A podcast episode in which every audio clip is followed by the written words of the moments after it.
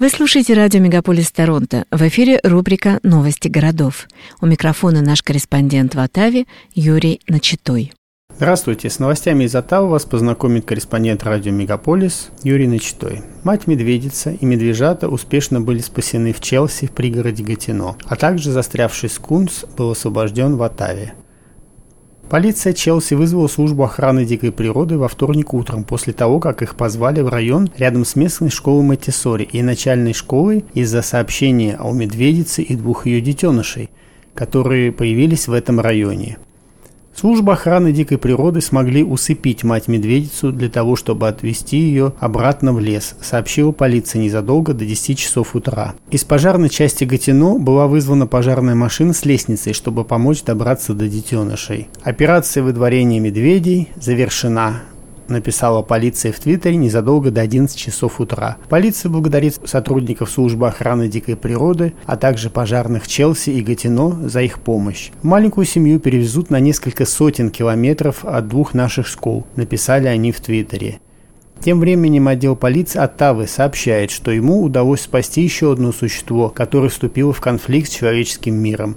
На прошлой неделе скунс был замечен выбегающим на проезжую часть с головой застрявшей в банке с арахисовым маслом. К счастью, один из наших офицеров заметил его и смог аккуратно вынуть голову из банки с арахисовым маслом, не обрызгавшись, сказали ведомстве, поблагодарив фотографа Криста Перри за фотографии спасения. Затем скунс благополучно убежал, без проблем. Это напоминание о том, что нужно хранить отходы в специально отведенных контейнерах, чтобы они не мешали дикой природе. Пожалуйста, позвоните по номеру 311, если вы заметите животное, которое нуждается в помощи человека, говорится в статье, опубликованной в сети Офотова. Наши офицеры проходят специальную подготовку по безопасному взаимодействию с дикой природой, когда это необходимо. Сдача жилья в Онтарио становится все более рискованной.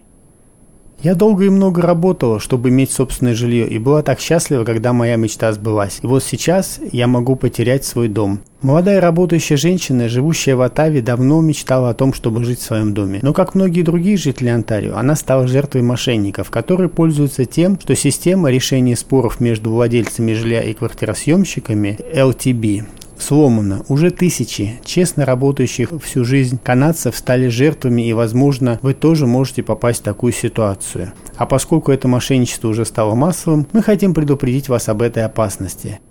До недавнего времени в Онтарио исправно работал процесс выселения недобросовестных жильцов через трибунал Landlord Tenancy Board, LTB.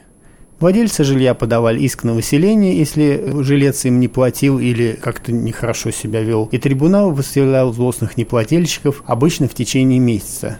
Но, как оказалось, в последние годы из-за многочисленных случаев мошенничества очередь в трибунал растянулась почти на год. И любой мошенник, который заселился в чужую квартиру под видом квартиранта, может долгое время спокойно жить в чужой квартире, не платя ни за рент, ни за электричество, ни за газ. И не только жить, но и разрушать квартиру или сдавать его кому-то еще, даже для ведения нелегальных бизнесов. Ведь по закону лендлорд может войти в сдаваемое жилье, только послав уведомление за 24 часа. Но если жилец его не впускает, заперев дверь изнутри, лендлорд может вообще никогда не узнать, кто на самом деле живет и что происходит в его квартире. Трибунал ЛТБ в Онтарио оказался не готов к массовому наплыву исков, и очередь много месяцев сломала всю систему. А если система правосудия сломана, то обязательно найдутся люди, которые будут использовать дыры в системе в свою пользу. И количество людей, которые пользуются этой дырой в системе, растет с каждым днем. Это уже стало общегосударственной проблемой, ведь лендлорды, столкнувшись с риском потерять свое жилье, или перестают его сдавать совсем, или резко повышают цены, чтобы компенсировать эти риски. И это уже привело к сокращению предложения жилья для рента и к огромному скачку цен на рент в 2022 году и не только в Оттаве, но и во всей провинции Онтарио. И люди, которые готовы честно платить за квартиру, страдают, потому что они сталкиваются с дефицитом жилья и запредельными ценами, которые выросли из-за тех немногих, но недобросовестных людей, которые месяцами живут бесплатно за счет других.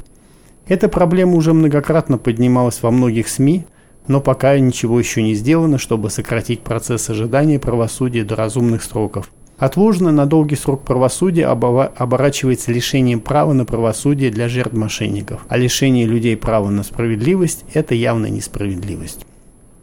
Правительство изучает варианты усиления безопасности министров после столкновения Христи Фриланд с недовольными гражданами в Альберте. В сообщении из Оттавы министр общественной безопасности Марко Мендичино заявил, что правительство изучает все варианты обеспечения большей безопасности политиков после инцидента, когда в эти выходные в Альберте произошла стычка с министром финансов Кристи Фриланд. Инцидент произошел поздно вечером в пятницу, видео было распространено в социальных сетях в выходные дни.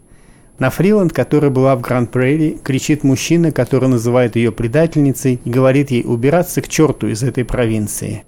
Фриланд кивнула мужчине, когда он обратился к ней, но когда он стал вести себя враждебно, она и ее сотрудники быстро вошли в лифт и сбежали от инцидента. Мендичино сказал, что он встревожен инцидентом и заявил, что подобные случаи не должны продолжаться – но вряд ли это делает враждебность к ней правильной. Не должно быть места запугиванию, преследованию и угрозам, которым подвергается она и ее сотрудники, сказал министр. RCMP круглосуточно охраняет премьер-министра, но министрам кабинета обычно не дают специальную охрану, если только они не сталкиваются с конкретной угрозой. В Атаве министры имеют доступ к машине и водителю, но это не считается заменой охраны. Трудо сообщил, что правительство выделит 4 миллиона долларов в поддержку полицейских служб. Компания Модерна сообщает, что федеральное правительство закупило в общей сложности 12 миллионов доз бивалентной вакцины компании, которая направлена как против оригинального штамма COVID-19, так и против его варианта омикрон. Канада закупила 4,5 миллиона новых доз и перенесла дату поставки полутора миллионов доз, которые первоначально должны были поступить в Канаду в следующем году. Правительство и компания также договорились о переводе 6 миллионов доз оригинальной вакцины COVID-19 в бивалентные дозы. Соглашение зависит от одобрения бивалентной вакцины Министерством здравоохранения Канады, которое было подано рассмотрение 30 июня этого года. На прошлой неделе британские регулирующие органы впервые в мире одобрили вакцину Модерна, которая защищает как от оригинального штамма, так и субварианта омикрон – Министерство здравоохранения также рассматривает заявку компании Pfizer на бивалентную вакцину против варианта омикрон. После скандала в канадском правительстве, в ходе которого консультант антироссийской программы был увлечен в уничижительных высказываниях в адрес евреев и американцев, Министерство Канады объявило в среду вечером о приостановке программы и сокращении финансирования фирмы консультанта. Community Media Advocacy Center, CMAC, финансировался программой Heritage Canada Anti-Racism Action Program для работы над проектами по продвижению меньшинств в канадских СМИ. Один из старших советников и руководителей проекта CMAC Лаид Маруф был изобличен канадским журналистом Джонатаном Кейм в неоднозначных высказываниях, таких как пожелание смерти американским военным и изгнание евреев из Израиля. Антисемитизму нет места в этой стране, заявил министр жилищного строительства Diversity and Inclusion Ахмед Хусейн. Антисемитские комментарии, сделанные Лаитом Маруфом, достойны порицания и отвратительны. Мы уведомили общественный медиа адвокатский центр, что его финансирование будет сокращено, а его проект приостановлен. И еще печальные новости. Во второй год пандемии от передозировки опиоидами в Онтарио умерло больше людей, чем в первый год пандемии. В Оттаве в офисе главного коронера Онтарио сообщили, что во второй год пандемии от передозировки опиоидами умирало 8 человек в день. С апреля 2021 года по март 2022 года от передозировки опиоидами умерло 2790 человек. В первый год пандемии от передозировки умерло 2727 человек. В 2019 году от передозировки умерло 1559 жителей Онтарио. То есть ежедневно умирало всего по 4 человека, что в два раза меньше, чем в прошлом году первом квартале этого года смертность снизилась на 10% по сравнению с тем же периодом в прошлом году, сообщил главный кранер Онтарио Дирк Хьюер. В марте 2022 года общее число смертей снизилось на 31% по сравнению с тем же периодом прошлого года. Уровень смертности от передозировки опиоидами в 2021 году составил 19.5 смертей на 100 тысяч человек. Это в два раза выше, чем в 2017 году.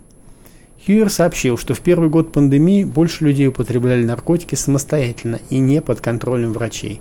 По мере снятия ограничений ситуация улучшилась, появилась некоторая поддержка, в том числе психического здоровья. На поставки наркотиков повлияло также закрытие границ. В северной части провинции Онтарио смертность от передозировки опиоидами была в два раза выше, чем в остальной части Онтарио. Тандербей, например, на 100 тысяч населения приходится 82 смертельных случая, связанных с передозировками опиоидов. Это самый высокий показатель в провинции, в 4 раза превышающий средний провинциальный уровень смертности. Высокий уровень смертности от передозировок также наблюдается в Сэдбери и Алгоме. 75% умерших от передозировки – это мужчины, Чаще всего эти случаи связаны с, с употреблением фентанила. 88% случаев были именно из-за этого пагубного наркотика. С новостями из Оттавы вас познакомил корреспондент радио «Мегаполис Торонто» Юрий Начитой. Всего вам доброго.